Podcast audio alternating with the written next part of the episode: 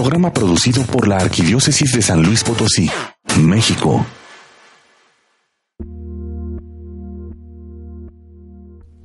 Oh inefable Creador nuestro, altísimo principio y fuente verdadera de luz y sabiduría, dígnate infundir el rayo de tu claridad sobre las tinieblas de mi inteligencia, removiendo la doble oscuridad con la que nací, la del pecado y la ignorancia. Tú que haces elocuentes las lenguas de los pequeños, instruye la mía, infunde en mis labios la gracia de tu bendición, dame agudeza para entender, capacidad para retener, método y facilidad para atender sutileza para interpretar y gracia abundante para hablar. Dame acierto al empezar, dirección al progresar y perfección al acabar. Oh Señor Dios y hombre verdadero, que vives y reinas por los siglos de los siglos. Amén. Hola,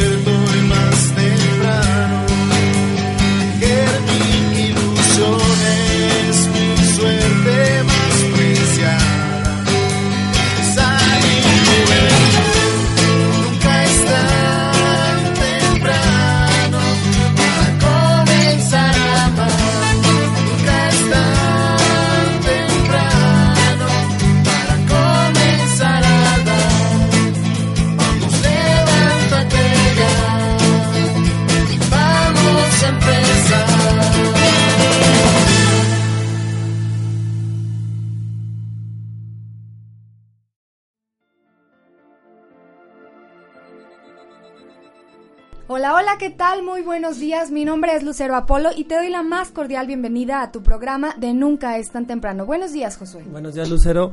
Buenos días, Radio Escuchas que están en sus casitas y que se levantaron temprano el día de hoy.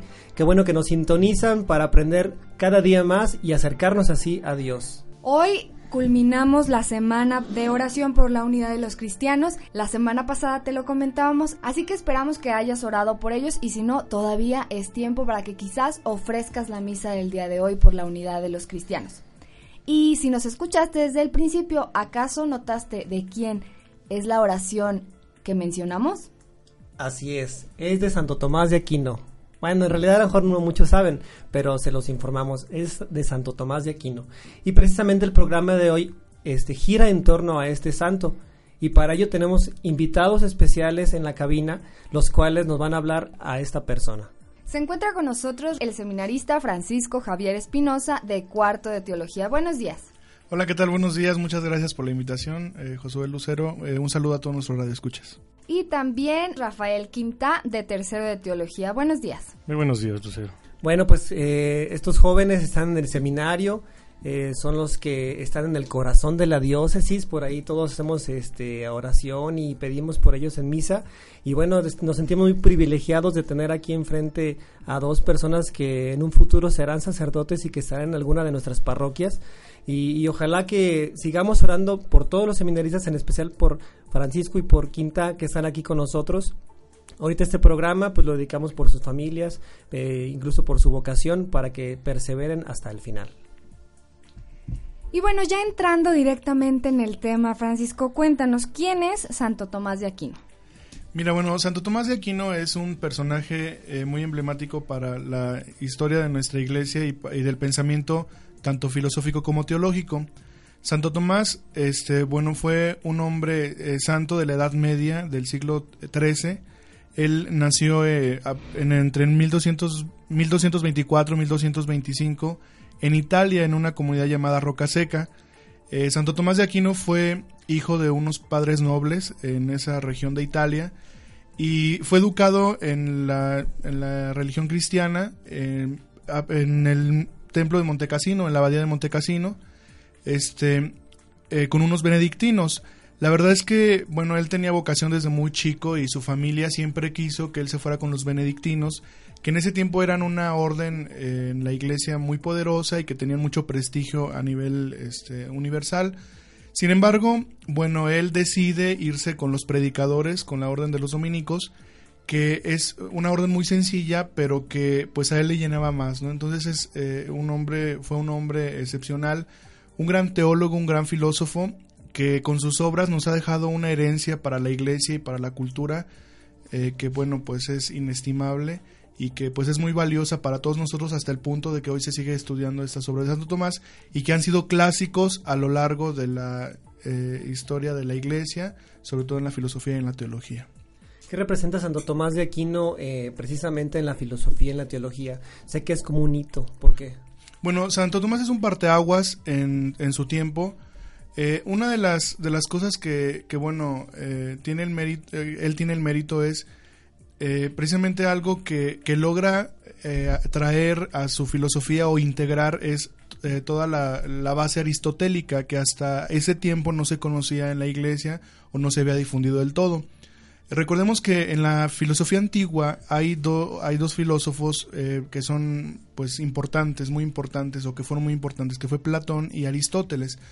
Los primeros cristianos o los padres de la iglesia de los primeros siglos, de los primeros mil años del cristianismo y que pues también heredaron toda esta reflexión, siguieron más a Platón, mientras que Santo Tomás este, logra integrar a Aristóteles, que fue un, también un filósofo base en la edad antigua en los griegos, y él es eh, como algo, un aporte no muy importante que él hace.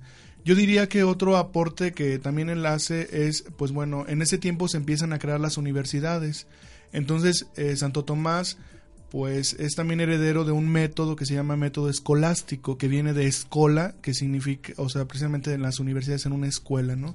Y que es algo eh, importante. Yo creo que han sido aportes, además de sus obras, claro, y de su vida intelectual. Oye, Francisco, y por ejemplo, para que la gente pues sepa quién es, ya ves que hay pinturas así en las iglesias, ¿cómo podría alguien, o sea, nosotros que vamos a misa y así, eh, mortal, ah, ¿cierto? Alguien, o sea, pues los que vamos a misa, encontrarlo en algún mural, ¿cómo identificamos a Santo Tomás? Bueno, este, sus biógrafos y los pintores eh, o los artistas que han este, personificado su, o en el arte o su figura, este, dicen que era una persona muy gordita, que era una persona eh, muy fuerte y que incluso tenía un apodo que le decían el buey. el, buey mudo. El buey mudo, exacto.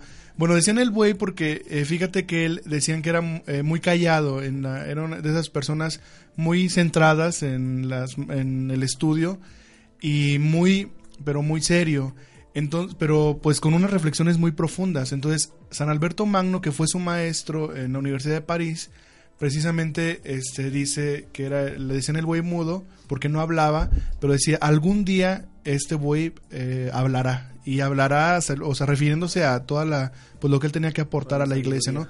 Y bueno, por la pregunta que haces, este creo que bueno, su, él lo vemos con el hábito de los eh, dominicos que regularmente es de blanco y negro, siempre tiene una pluma en la mano, este, algunos libros, o se le ven una actitud de, de oración, porque la verdad es que además de ser un gran intelectual y un gran erudito, también era un hombre muy santo y un amante de la Eucaristía, era un contemplativo creo que en toda la extensión de la palabra. Hay unas pinturas donde se ve una paloma que lo está iluminando, ¿ciertamente tuvo contacto con el Espíritu Santo o por qué representa la paloma en la pintura? Sí, bueno, este, recordemos que en la, en la parte del, de la iconografía del arte, o sea, en el arte, este, pues se ponen algunos elementos que te ayudan como a entender este, la vida del santo, ¿no? Y el Espíritu Santo o, la, o, representado en esta paloma, eh, pues más bien trata de que pues fue un hombre siempre inspirado por la ciencia sagrada que es la teología y la filosofía, sobre todo la teología. Y también porque la verdad, como te decía hace un rato, este fue un hombre de mucha contemplación y de mucha oración. Este se dice que también es, eh, siempre estaba eh, de rodillas ante el Santísimo orando, además de estudiando, ¿no? Eh, una anécdota que, bueno, al, respecto de eso que comentas y que lo podemos ver en las pinturas es que se dice que él tuvo una contemplación, una visión ya casi en los últimos momentos de su vida y que Dios le, pedía, este, o le decía, pues, has hablado bien de mí, ¿no? En todas tus obras, eh, dime qué quieres que te, pues, como un deseo, ¿no? Que te da un deseo. Y Santo Tomás le pidió este deseo de déjame ver tu gloria y Dios se la concedió, o sea, por un instante le permitió ver la gloria, es lo que nos iba a esperar eh, después de la muerte. Y, después de esa visión que tuvo Santo Tomás, terminó tan eh, decepcionado de sus obras, porque a pesar de todo lo que había hablado de Dios y todo lo que había representado, se dio cuenta de que era nada ante la gloria que había visto y que había contemplado en esa visión. Y hasta el punto de que quería quemar sus obras, las quería tirar. Gracias a Dios, uno de sus secretarios no lo dejó y pues gracias a eso eh, las conservamos hasta, hasta nuestros días. Pero sí fue algo que la verdad, este, bueno, fue muy característico en su vida, que fue la contemplación y la oración y un amor profundo a la Eucaristía también. Qué bárbaro, ¿no? Quien tenga oportunidad de leer o quien haya leído algo de Santo Tomás de Aquino, pues creo que nos quedamos atónitos a todo lo que escribió y pues no somos nada con todo lo que escribió. Imagínense qué es lo que debe de haber visto eh, Santo Tomás para que dijera que sus escritos pues no son nada. Eh, me impacta mucho esto que comentas digo que nuestros escuchas en casita pues también nos dejaron con la boca abierta, ¿no? Hay muchas anécdotas de Santo Tomás eh, que, que, que, nos comentan y que hacen ver la luz, de ante la luz del Espíritu Santo, porque normalmente a nosotros se nos dificulta incluso hacer oración, por ejemplo, ¿no? De cómo pongo en contacto con Dios. Y al saberse que, que, una persona está en contacto con Dios con la inspiración del Espíritu Santo, creo que pues es como de sorprenderse, no es algo fuera de lo común, algo extraordinario. Y Francisco, hablando de sus obras, sé que la más grande, más conocida es la Suma Teológica. ¿Nos puedes hablar un poco sobre ella? Claro que sí. Sí, efectivamente es la obra más representativa de Santo Tomás, eh, junto con una obra que también se llama La Suma contra los Gentiles. Pero sin embargo, la Suma Teológica, pues es yo creo que la más representativa. Y fíjate que en esta eh, Suma Teológica es un libro, bueno, bastante grueso que... Eh, pues ojalá también podamos al menos ver algunos de sus capítulos y algo que característico de esta obra es que, bueno, trata sobre un tema y, como les decía hace un rato, sigue un método que es muy característico en esta Edad Media y donde vivió Santo Tomás, que es el método escolástico. Este método consistía en que había como una serie de preguntas, entonces, por ejemplo, toca un tema, ¿no? Eh, no sé, hay, una, hay unas preguntas muy chuscas que recuerdo de la suma teológica, por ejemplo. ¿Cuántos ángeles caben en un alfiler, en la cabeza de un alfiler, no? Por ejemplo. Eh, no, en serio, o sea, es que eran preguntas de la escolástica que se hacían los, los filósofos y los teólogos y, y entonces él eh, empieza como a desarrollarlo a través de una serie de, preguntas y lo refuta y pone unos corolarios que le llama eh, un artículo. O sea, es como, como que sigue esta dinámica de la escolástica que lo podemos ver en obras de este tiempo y la suma teológica es una de ellas. Entonces es algo muy interesante, ¿no? Este, y toca temas muy importantes, sobre todo de la teología, de los ángeles, de, bueno, de, la, de las mismas personas, de la Trinidad, este temas muy profundos que pues bueno vale la pena echarle una ojeada al menos en las bibliotecas donde la podemos encontrar. Y pues bueno creo que es una obra que habla sobre temas teológicos sobre todo. Dónde podemos encontrar esta obra bueno hay unas ediciones este, nuevas eh, actuales que se han que se siguen editando de Santo Tomás. Eh, lo podemos encontrar incluso en internet, a lo mejor por ahí sería bueno que le chequemos qué es esto de la suma teológica y revisar algunos de los temas que aborda allí. O bien en algunas de las bibliotecas, por ejemplo en nuestro seminario pues ahí tenemos unos ejemplares de la suma teológica que pues bueno también se pueden consultar. Muy bien, Francisco, pues para hacer un poquito de ambiente con esto que estás comentando, vamos a una cápsula muy interesante de Santo Tomás de Aquino y volvemos.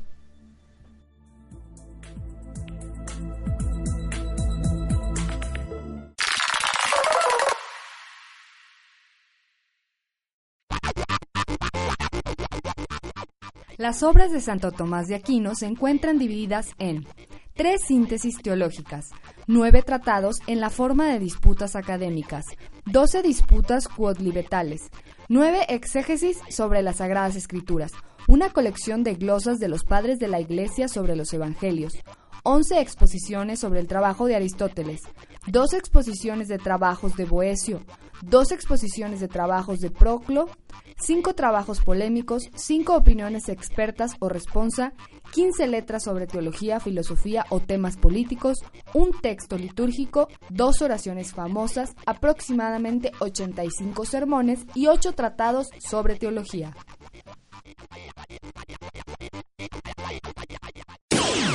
Estás escuchando Nunca es tan temprano. Estamos de regreso. Nunca es tan temprano.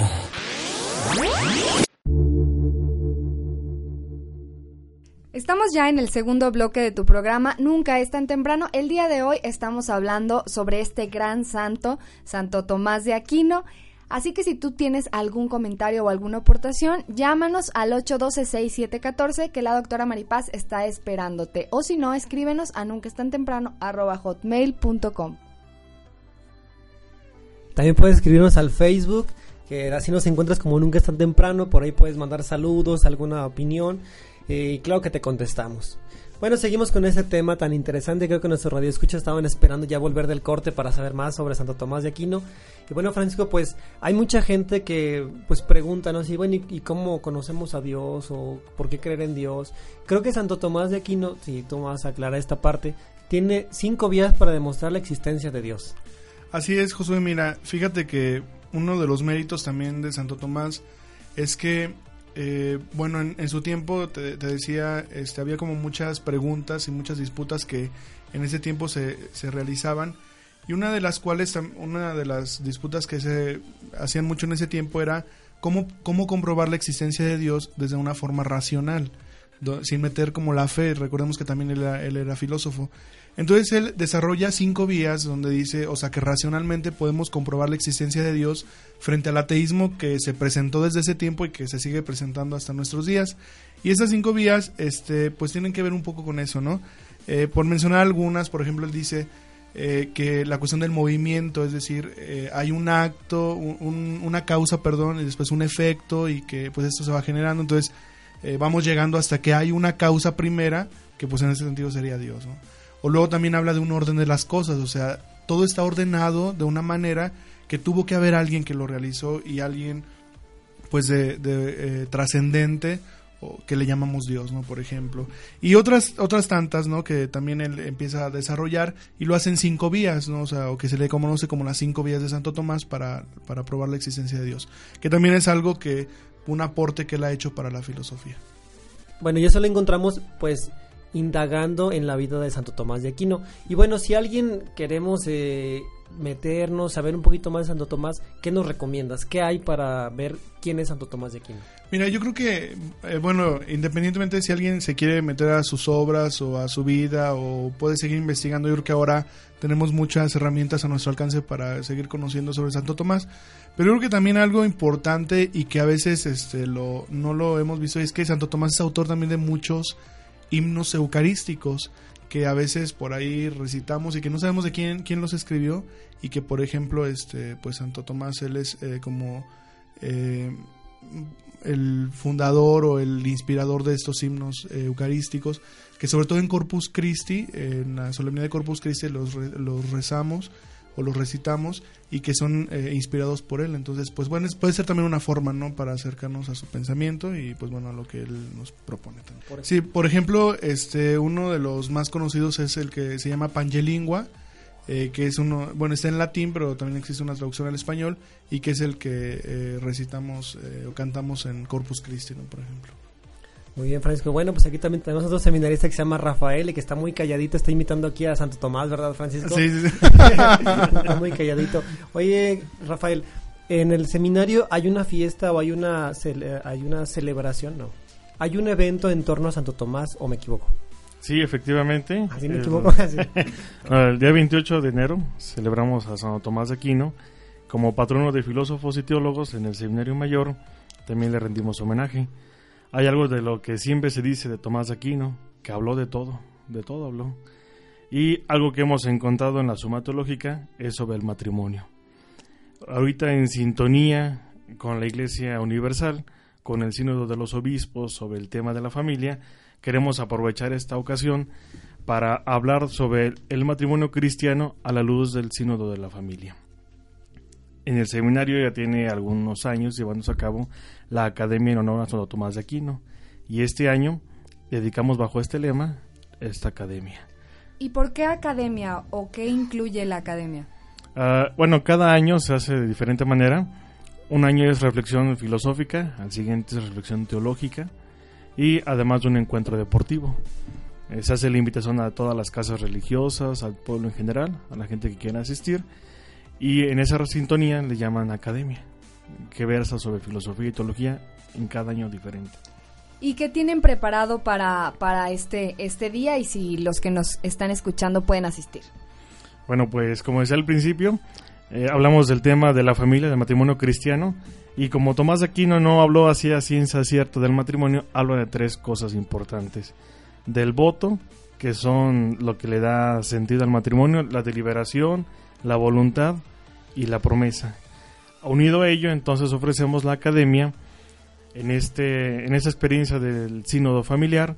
Ofrecemos la Eucaristía que va a presidir el señor arzobispo a las 9 de la mañana, allí en las instalaciones del Seminario Mayor.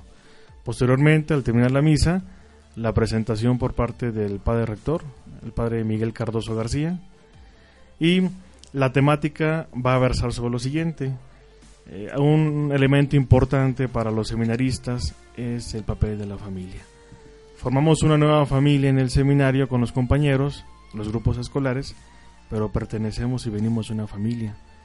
En el seminario menor, que es lo equivalente a la preparatoria, los jóvenes tienen cada final de mes un encuentro con sus familias, cosa que en el mayor se da pero una vez al año y en el curso introductorio una vez al semestre. Entonces, por esa razón, el seminario menor, como lo tiene más asiduamente, se van a aprovechar y compartir las experiencias de cómo juega el papel de la familia en la formación de los jóvenes que están en el seminario menor. Más tarde, a las 11.15 de la mañana, habrá una conferencia magistral bajo el título de la familia y cuáles son los retos del sacramento del matrimonio por parte de Fray Luis Javier Rubio Guerrero, que es la orden de predicadores de la orden del donde viene San Tomás de Aquino. Habrá un receso y más tarde, ¿qué significa la familia? por parte de los jóvenes del curso introductorio, esos jóvenes que se encuentran allá por el terremoto y que también pues aclimatados en el ahora al salir de la familia, pero qué significa para ellos este ese sentido de la misma familia. La familia para los jóvenes de hoy. Más tarde, a la una de la tarde, este el seminarista Miguel Ángel Tobías, que ha participado en la Ciudad de México, en la Universidad Pontificia, va a hablarnos acerca del instrumento, del lineamento, sobre la familia, la vocación y la misión de la familia en la iglesia y en el mundo contemporáneo. Este joven ha profundizado ese tema. Es mm, lo que tiene que ver ahora con lo que los obispos han lanzado a nivel mundial, las preguntas que también el Papa ha hecho hincapié y que es el antecedente de alguna exhortación que posteriormente saldrá eh, sobre el tema de la familia. Ya más tarde, a la 1.45, se tiene la clausura del, de la Academia de Santo Tomás de Aquino. La apertura al público, ¿de a partir de qué horas hasta qué hora está abierto?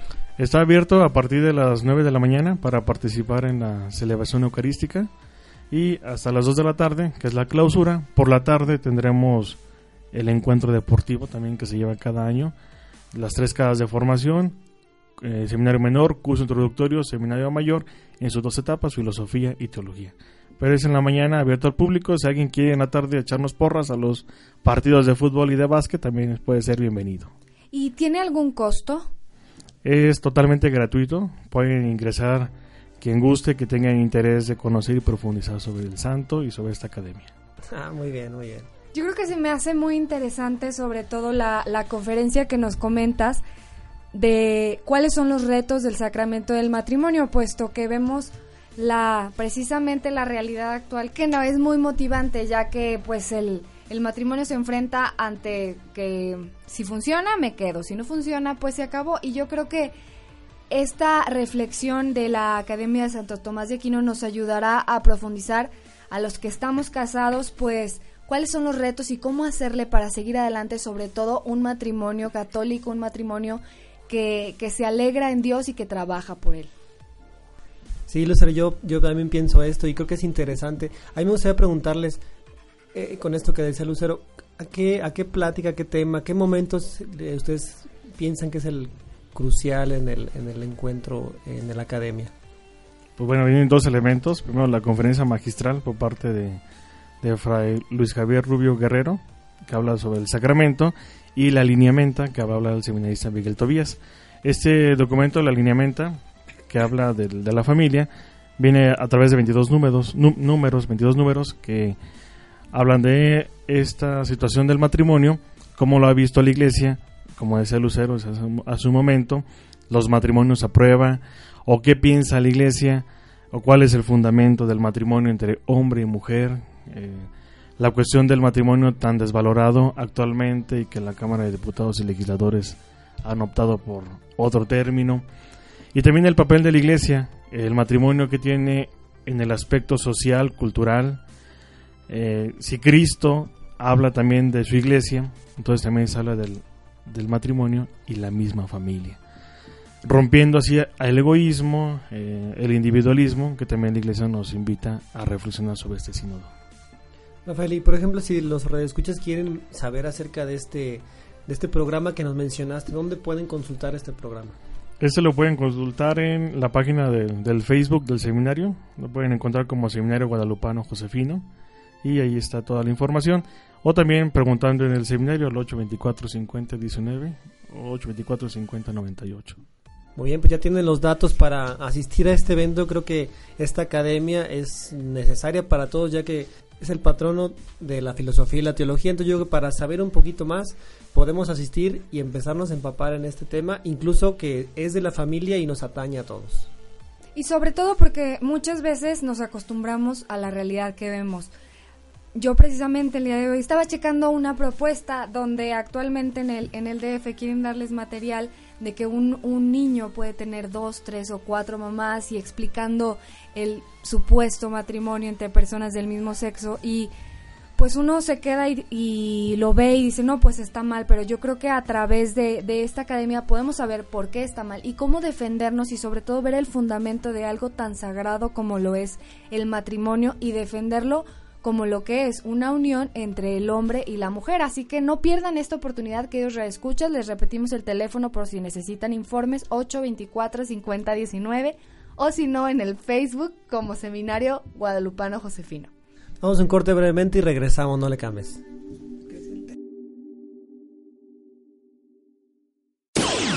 Estás escuchando Nunca es tan temprano. Sigue con nosotros. Estás en Nunca es tan temprano.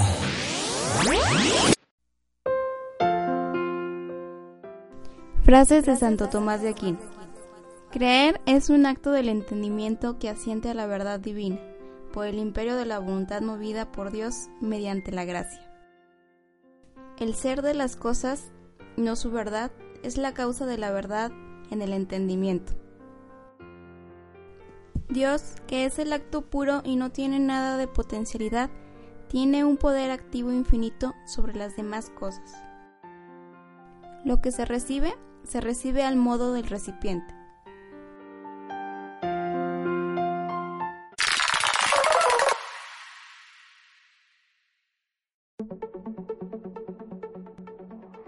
Estamos en el penúltimo bloque de tu programa Nunca es tan temprano. Te recuerdo el teléfono en cabina 812-6714.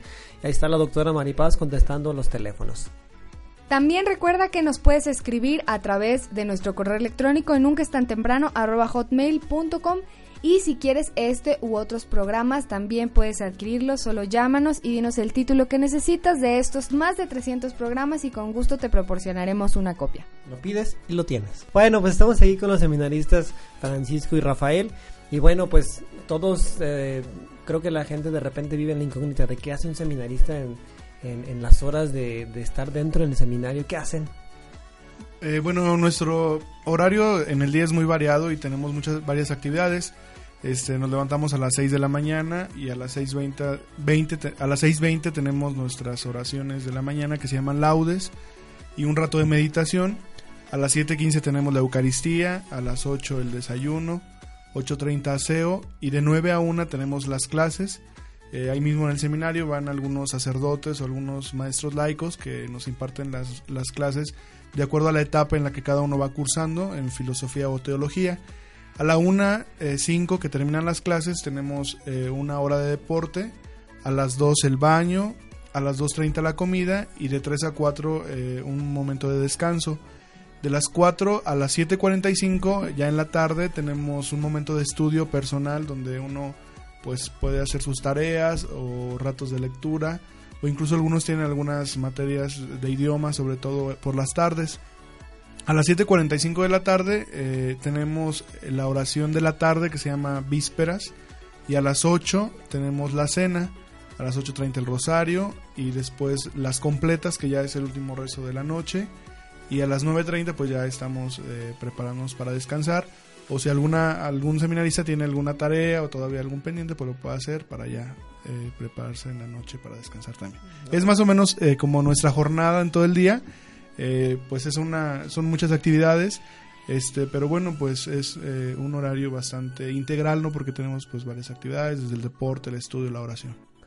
Órale, Francisco, pues este, son bastantes actividades las que hacen en el día. Simplemente con el deporte pues, ya nos llevan de gana a muchos de nuestros radioescuchas, bueno, incluyéndome también a mí.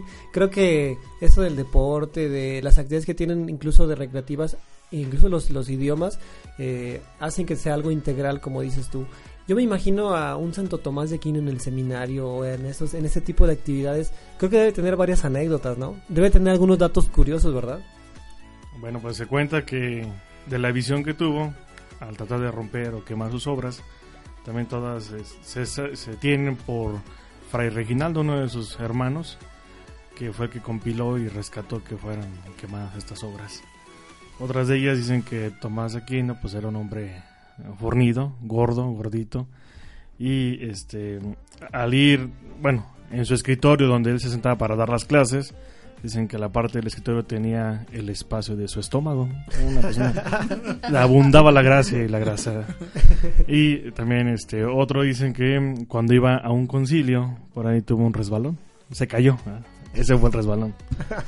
Eh, sí, este, bueno, sus últimos días eh, fueron camino al segundo concilio de León, al que fue invitado por el Papa Gregorio X. Este, yendo de camino hasta, hacia este concilio, pues efectivamente se sentía muy débil y le dieron hospedaje en la abadía de Fosanova, que también era una abadía benedictina, si no mal recuerdo. Este, bueno, en este tiempo pues eh, se complicó su salud y murió el 7 de marzo de 1274 este, en esta abadía de Fosanova. El 28 de enero de 1369, años más tarde después de su muerte, sus restos fueron trasladados a Tolosa de Languedoc, que entonces en ese sentido, por eso el 28 de enero se celebra su fiesta. Eh, no es que haya muerto ese día o que haya nacido, sino más bien porque fue la fecha de los traslados de sus restos de donde murió a este otro lugar. Entonces, por eso eh, su fiesta la celebramos el 28 de enero que pues precisamente este, este próximo miércoles estaremos celebrando, así que pues bueno, ojalá lo podamos hacer también pues recordándolo como el gran santo que fue, doctor de la iglesia y patrono de las universidades católicas, eh, tanto filosófico como teológicas. Muy bien, Francisco, pues yo quiero compartirles que Francisco y yo estuvimos de compañeros en el seminario un buen tiempo y esta fecha año con año pues se celebra, se hace el torneo y todo y ciertamente es muy atractivo incluso para la gente que va porque los temas que se dan son muy actuales y si se toma toda la parte social eh, como núcleo y centrado en algún documento pues creo que es algo grandioso. Eh, me tocó vivirlo varios años y les recomiendo a todos radioescuchas ampliamente que asistan y, bueno, pues eh, Rafael, no sé si quieras compartirles qué fin tiene todo eso. O sea, no nada más es hacer pláticas y, una academia y ya. ¿Por qué no platicarles en qué termina todo esto? La finalidad de la Academia de Tomás de en el seminario es promover los valores católicos, profundizando sobre su conocimiento y dando el aporte social a lo que nos interfiere ahora en lo actual, ¿verdad? Em, también unido a lo que decíamos sobre lo que va a versar esta academia del tema de la familia, sería bueno que hiciéramos oración todos los cristianos, desde aquí en nuestra iglesia particular, porque este instrumento de trabajo que va a ser la alineamiento va a tener su momento en el instrumento laboris que se celebrará también en octubre de 2015. Entonces pidamos para que los obispos a la luz del Espíritu, así como fue contagiado también Tomás de Aquino, sepan distinguir los, los signos de los tiempos y ver qué profundidad del estudio de la familia. Eso se llevará a cabo del 4 al 25 de octubre de 2015. Entonces, tengámoslo en cuenta, vamos iniciando el año, pero sería bueno también orar por los obispos. A este respecto, yo también quisiera decir que el seminario en estos últimos años ah, quiere ser una institución eh, o un lugar de encuentro y de diálogo para pues todos aquellos que tengan alguna propuesta eh, bueno, cultural, religiosa, que pues a todos nos pueda ayudar y seguir siendo como un espacio donde se genere pensamiento nuevo y actual para nuestros días. En ese sentido creo que la academia y la jornada cultural que también se eh, realiza en el mes de noviembre son espacios donde pues el seminario quiere ser esto, ¿no? Como un lugar donde se reflexione y que pues bueno, no la, la vida no la llevemos a la ligera así como solamente porque nos tocó viviéndola, sino que pues nos, detengamos hasta a ciertos aspectos, en ciertos puntos donde tengamos que reflexionar, ¿no? Y el seminario en ese sentido pues quiere ser eso, un encuentro, un lugar de encuentro, de diálogo. Y bueno, creo que la academia ya tiene algunos años, también yo desde que recuerdo eh, de mis primeros años del seminario, pues ya se realizaba, se ha realizado desde muchas generaciones y siempre ha sido esto, has tenido este enfoque de diálogo y de encuentro. Y en ese sentido, pues bueno, ojalá que se pueda seguir promoviendo a la sociedad y que pues todos los que puedan participar este día, pues lo hagan también este 28 de enero en alguna de las actividades, como ya nos compartió Rafael el programa ese día. Entonces pues también ahí los esperamos en su casa el seminario. También es un buen momento para, para compartir con los seminaristas que andan por ahí. De hecho, todos están ahí porque son anfitriones y también los sacerdotes ahí en el seminario. ¿Qué sacerdotes están ahorita ahí como formadores? Ese, bueno, eh, quien encabeza el equipo formador de nuestro seminario es el padre rector, el padre Miguel Cardoso, y el animador precisamente también de esta parte de, la Academia de Santo Tomás y de todos los eventos. También una parte o una pieza fundamental del equipo, eh, sobre todo en esto académico, es el padre Alejandro García, que es el prefecto de estudios, y bueno, otros sacerdotes, este, el padre Rolando Maldonado, que es nuestro ecónomo, el padre Santiago eh, Flores, que es el director espiritual de teología, el padre Jorge Aurelio, que es el director espiritual de filosofía, así como el padre Sixto López, que es el encargado de la parte de la etapa teológica, y el padre José Juan Morales de la parte o de la etapa filosófica. Son ah, el equipo formador que nos acompañan ahí en, la formación sacerdotal en el seminario. A quienes les mandamos a todos muchos saludos. Claro que sí. Francisco, también tienen una escuela dentro del seminario para laicos, ¿no? Así es, como les decía, bueno, esta iniciativa de encuentro y de diálogo se ve cristalizada también en esta escuela de formación para laicos, tanto filosofía como teología, o sea, hay las dos áreas y esta escuela son todos los viernes a las 5 de la tarde, de 5 a 7 de la tarde, en alguna de las áreas. O sea que quien, quien guste formar parte de esta escuela, pues puede elegir si quiere estudiar filosofía o teología. Eh, algunos seminaristas también formamos parte del equipo de maestros, entonces somos los que damos por ahí las clases, algunos por ahí comparten tanto filosofía como teología, entonces este pues todos están también cordialmente invitados a esta escuela eh, todos los viernes a partir de las 5 de la tarde.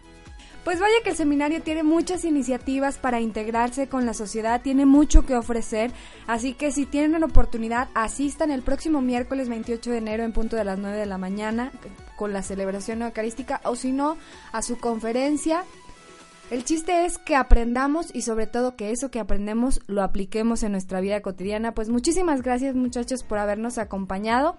Nuevamente si nos repiten em, sus datos por si alguien quiere, quiere ahondar más sobre este tema o, tiene la inquietud vacacional y quiere hablar con ustedes. Bien, pues lo pueden hacer eh, a través de nuestros teléfonos 824-5019 o como decía Rafa también a través de nuestras redes sociales en Facebook. Estamos como Seminario Guadalupano Josefino o en Twitter arroba seminario-slp. También quiero aprovechar el espacio pues para invitarles, eh, tenemos un programa de radio igualmente todos los sábados a las 3.15 de la tarde en el 107.9 de FM, eh, entonces pues también ahí nos pueden escuchar. Son espacios que tenemos también para seguir interactuando y pues seguir teniendo esta relación eh, de seminario y sociedad y pues que todos formemos parte de una misma familia. Desde la azotea. Así es. Y si alguien tiene inquietudes vocacionales, pueden contarnos también en el Facebook, es Vocacional Seminario de San Luis, o al 811-8685 con el Padre Kiko. ¿Le ponen nada más, le teclean Vocacional San Luis Potosí? Vocacional Seminario de San Luis. Ah, muy bien. Vocacional Seminario de San Luis Potosí. A ver, en las familias a mí también me gustaría eh, hacerles la invitación a que a, sus hijos pues les pregunten, ¿verdad? A lo mejor cuando les preguntan, este, ¿qué quiere ser de grande? Y no, que ingeniero, que doctor arquitecto y así, ¿no? Pues también, oye, pues también puede ser sacerdote, va, y darles esa opción eh, religiosa, va, bueno, en caso de las, señoritas, pero esta opción a veces se queda pues ahora sí como perdida en el tiempo, ¿no? Y, gente que a lo mejor quiere ser que dice mejor ni lo menciono. Bueno, familias, pues, ¿por qué no preguntarle a sus hijos e incluso animarlos? ¿Qué tal si por ahí hay un sacerdote escondido en su familia? Bueno, pues ya para terminar este bloque, pues no queda más que darle las gracias, eh, mandar saludar a todos los seminaristas y ojalá que pues hagan más presencia aquí en, en Nunca es tan temprano, por ahí que el padre rector pues nos los preste, ¿verdad? Vamos rápidamente a un corte comercial y regresamos, no le cambies. Estás escuchando Nunca es tan temprano. Ya estamos de regreso. Nunca es tan temprano. Muy bien, entramos al último bloque de tu programa Nunca es tan temprano. Te seguimos agradeciendo tu fidelidad a este programa que nos acompañas domingo a domingo. Y precisamente como cada domingo Dios tiene algo que decirte a través del melodrama evangélico, así que dice luces, micrófonos y, acción.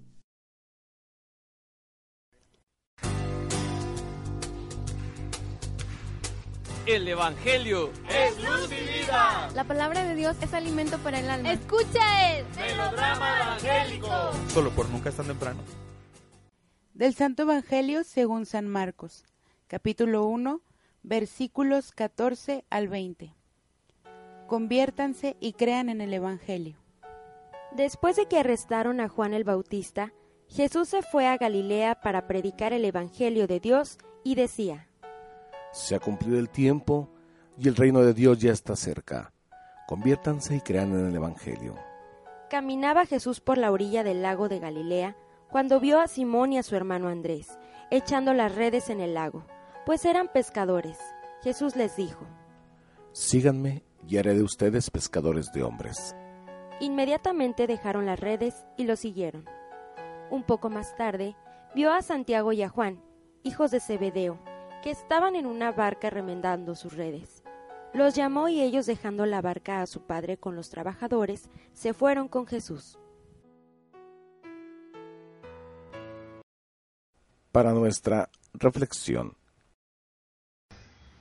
Este es su servidor el Padre Roberto Mena, siervo misionero de la Santísima Trinidad. Ya nos encontramos en el tercer domingo del tiempo ordinario y las lecturas están tomadas de Jonás 3 del 1 al 10, Primera de Corintios 7 del 29 al 31 y el Evangelio de San Marcos capítulo 1 en los versos del 14 al 20. Descúbrenos, Señor, tus caminos. Jesús se fue a Galilea. El Evangelio de Marcos lo vamos a seguir leyendo los domingos ordinarios. Hoy se nos narra el inicio de la misión de Jesús y la llamada de los primeros discípulos. Durante su vida pública Jesús será reconocido como el Nazareno, aunque más genéricamente y con un tono despectivo será llamado el Galileo. De hecho, en esta región transcurrirá la mayor parte del tiempo que lo separa del sacrificio supremo de la cruz. Pero fue ahí en Galilea donde Jesús debió defenderse de tempestivos entusiasmos que ponían en peligro su paciente pedagogía, dirigida a introducir gradualmente a las multitudes en los arduos caminos del reino de Dios. Se ha cumplido el tiempo y el reino de Dios está cerca. Los tres primeros evangelios podrán dar a sus lectores una válida idea del mensaje, y de las acciones de Jesús, poniendo en el centro de ello a Galilea, para dirigirse sólo al final a Jerusalén, los días de los misterios dolorosos y gloriosos de su vida. Ya antes de que estos evangelios fueran escritos, San Pedro presentaba una rápida síntesis al centurión romano Cornelio sobre la historia del anuncio gozoso de la paz enviado por Dios a Israel y al mundo entero por medio del Señor Jesús. Esta historia pues la encuadrará en Galilea y en Jerusalén. Marcos, en sintonía con Mateo, pone el inicio de la predicación de Jesús en Galilea y en relación a la prisión del Bautista, que sucederá más tarde y se narrará con lujo de detalles. Marcos dejará una laguna sobre lo acaecido entre el bautismo de Jesús en el Jordán y su ministerio público, que será parcialmente colmado por San Juan. El bautista ya está fuera de escena, sobre todo porque el tiempo de la espera del Mesías se ha cumplido, ha llegado a su término, culminando con el descubrimiento de Cristo. El reino de Dios está cerca inminente en la práctica ya ha llegado, estando en acto en la persona de Cristo y en su obra salvífica. Y dice la palabra, síganme. Este relato es dominado por Jesús. Ve a unos hombres dedicados a sus trabajos de pesca y se dirige a ellos en tono imperativo. Da una orden, caminar, ver, hablar, oír, venir, son las funciones normales de una conducta humana y caracterizan muchas veces el lenguaje de San Marcos. Jesús se dirige a ellos como a desconocidos debido a que este encuentro es el primero. Jesús domina la acción. Los llamados se convierten en actores solamente en la última frase, cuando obedeciendo responden a la llamada. La mirada de Jesús es la que escoge. Simón no recibe todavía el sobrenombre de Pedro, si bien Marcos prefiera este nombre. La llamada los sorprende en el trabajo, los agarra a todos juntos. Leyendo el párrafo en un contexto integral, vemos que la doble llamada va unida a una misión colegial de equipo. Los discípulos serán enviados en parejas. Siendo ellos pescadores, estaban ocupados noche y día echando las redes y hoy también sigue llamando a los laicos de hoy. Los invita a seguirlos y les vuelve a decir, síganme. Y también a los jóvenes los invita a que puedan también seguir el llamado de una vocación sacerdotal o religiosa en este año que está dedicado a la vida religiosa. Oremos por las vocaciones sacerdotales y religiosas. Y que nos bendiga el Dios que es misericordioso Padre, Hijo, Espíritu Santo, descienda sobre ustedes y permanezca para siempre. Pasen una buena semana en el Señor. Agradecemos enormemente al ingeniero David por la producción de este melodrama evangélico, así como al sacerdote por su comentario. Josué, estamos en la parte de saludos. Sí, estamos en la parte de saludos y, bueno, por supuesto seguimos saludando a todos los sacerdotes que están en el seminario a todos los sacerdotes de la diócesis, así como a los seminaristas y les vuelvo a invitar a que hagan oración por su vocación. Claro que sí, también enviamos un saludo al licenciado Arturo Quintá, quien es radioescucha frecuente de Nunca es tan temprano, a la familia Espinosa Ayala, a Rebeca Ayala, a la familia, familia Gallardo Villanueva, a la familia Quintá Méndez, al equipo de IPAG y también una felicitación muy grande a los cumpleañeros, a Efren Gil Vázquez y a Memo Nieto por sus cumpleaños. Que Dios los bendiga y cumplan muchos años más. También quiero mandar un saludo especial a mis excompañeros, también aquí de Francisco, es Alfonso Reina, Carlos Pérez, Ignacio Santos y César Rivera. Un saludo a todos ellos y que sigan perseverando en esta vocación. Ha llegado el momento de despedirnos, no sin antes agradecerte tu presencia en este programa de Nunca es tan temprano. Te recuerdo, si tú quieres una copia de este u otro programa, llámanos al 812-6714 o escríbenos a nunca es tan temprano hotmail.com.